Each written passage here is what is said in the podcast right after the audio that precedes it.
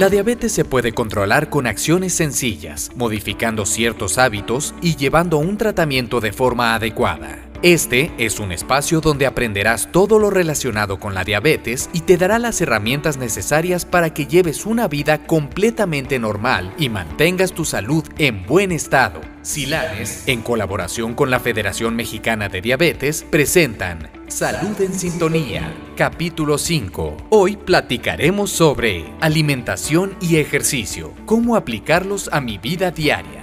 Comenzamos. Hola, ¿cómo estás? Mi nombre es Mónica Hurtado, nutrióloga, soy educadora en diabetes y maestra en promoción de la salud. Hoy quiero platicarte, quiero que escuches sobre la importancia del estilo de vida y qué tan importante es la alimentación y el ejercicio para tener este estilo de vida saludable y activo. La OMS nos dice que este estilo de vida tiene que ser saludable por medio del equilibrio de diversos factores. Uno de ellos es la alimentación, otro es el ejercicio, el descanso, la hidratación y sobre todo el manejo positivo del estrés. Hoy quiero que escuches de dos factores, la alimentación y el ejercicio. Cuando hablamos de alimentación, tienes que recordar que dentro de esta alimentación hay algo que se llama dieta correcta. Dieta correcta quiero decirte que es el conjunto de alimentos o platillos que vamos a consumir durante todo un día. Es decir, todos en casa estamos a dieta. Sin embargo, cuando tenemos una condición, esta dieta puede tener un apellido y puede ser dieta hipercalórica, es decir, alta en calorías, hipocalórica, baja en calorías, hiperproteica, etc. Dependiendo la condición que queramos mejorar. Esta dieta tiene ciertas leyes de la alimentación. Algunas de ellas es que tiene que ser completa, variada, suficiente, equilibrada e inocua. Por eso, en tu plan de alimentación o dieta correcta, debemos incluir de todos los alimentos, comerlos con moderación y que por supuesto ninguno de ellos nos cause ningún daño.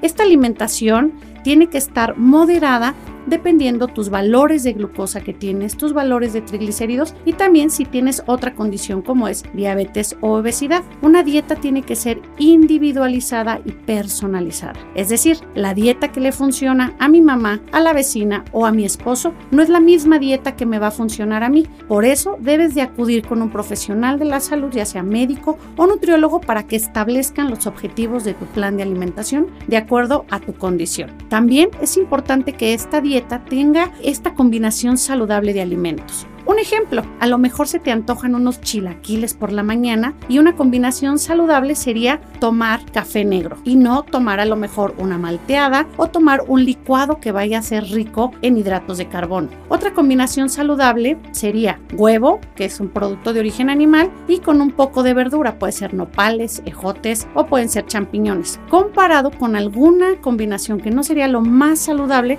como sería un producto de origen animal con un producto de origen animal, es decir, huevo con chorizo o huevo con salchicha. Recuerda que todo se vale con moderación y dándole una frecuencia, pues evidentemente dependiendo tu plan de alimentación. Podemos consumir de vez en cuando estos huevos con salchicha o huevos con chorizo, pero que no sea todos los días. Así es como tú tienes que ir estableciendo estas combinaciones saludables. También debemos de conocer el efecto que tienen los alimentos en nuestro cuerpo. ¿Por qué? Pues porque los alimentos, dependiendo la cantidad de nutrimentos que tengan, es decir, carbohidratos o hidratos de carbono, proteínas o grasas, nos van a elevar o nos van a disminuir la glucosa en nuestra sangre. Por ejemplo, los hidratos de carbono simples o carbohidratos van a elevar rápidamente la glucosa en nuestra sangre. Por eso muchas veces se limitan o se eliminan de nuestra dieta, comparado con los hidratos de carbono complejos, que estos nos ayudan a mantener la glucosa en valores normales. Las proteínas no nos elevan tan rápido la glucosa, asimismo las grasas Debes de cuidar y debes de conocer la cantidad de alimento que debes de consumir y cuál es el efecto de ello. Algo que nos puede ayudar a conocerlo es el automonitoreo y anotar perfectamente qué es lo que como antes y también qué es lo que como después de mis valores de glucosa. Así es que yo te quiero dar cinco tips, cinco recomendaciones que tú puedes llevar a cabo todos los días. Primero que nada, visualiza qué alimentos tienes en casa. Abre la alacena, abre el refrigerador, vete al frutero o a las verduras, fíjate qué tienes, qué es lo que te permite tu plan de alimentación y qué se te antoja. Te invito a hacer un alambre ya sea de pollo, de cerdo o de res. Puedes poner producto de origen animal y todas las verduras que tú quieras. Número dos, hay que planear nuestros menús semanalmente. Esto no solamente nos va a ayudar a tener un mejor control de nuestra dieta, también nos va a ayudar a mejorar la economía en casa. Recordemos que si tú planeas o tú compras tus alimentos cada semana, pues evidentemente vas a poder darle en casa variedad a tu alimentación. Hay que incluir una taza de verduras en cada tiempo de comida. Si tú haces desayuno, comida y cena, incluye esta tacita de verduras ya sea de manera cocida o crudas o poco cocidas. Trata de que tengan cascarita.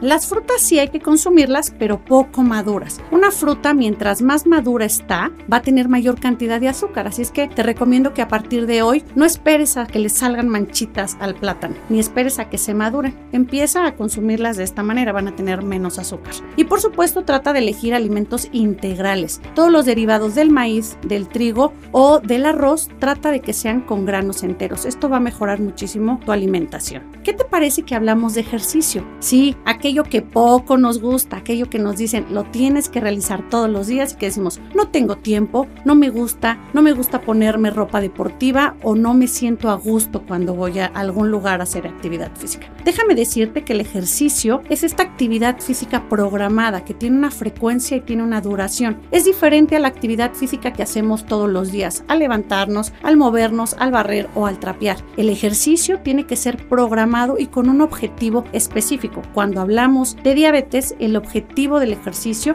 va a ser ayudarnos a mantener nuestros valores de glucosa en valores normales o ir mejorando nuestra condición. La Organización Mundial de la Salud hace una recomendación para todos. Para los adultos nos dice que debemos de realizar 150 minutos a la semana. Es decir, si tú haces 5 días a la semana, tendrían que ser 30 minutos diarios. No tienes que hacerlos de manera corrida, puedes hacerlos 10 en la mañana, 10 en la tarde y 10 en la noche. ¿Qué te parece que empezamos a bailar unos 10 minutitos? Para los niños, la recomendación cambia. Tienen que ser 300 minutos a la semana, es decir, 60 minutos 5 días. Aquí la invitación es que ellos corran, jueguen, brinquen. Hoy los niños tienen que realizar mayor cantidad de actividad física. Recuerda que esta actividad, ya combinándola y ya programándola, se convierte en ejercicio. Cuando vivimos con la condición de diabetes, este ejercicio tiene ciertos beneficios específicamente en los valores de glucosa. Cuando hacemos este ejercicio de manera correcta,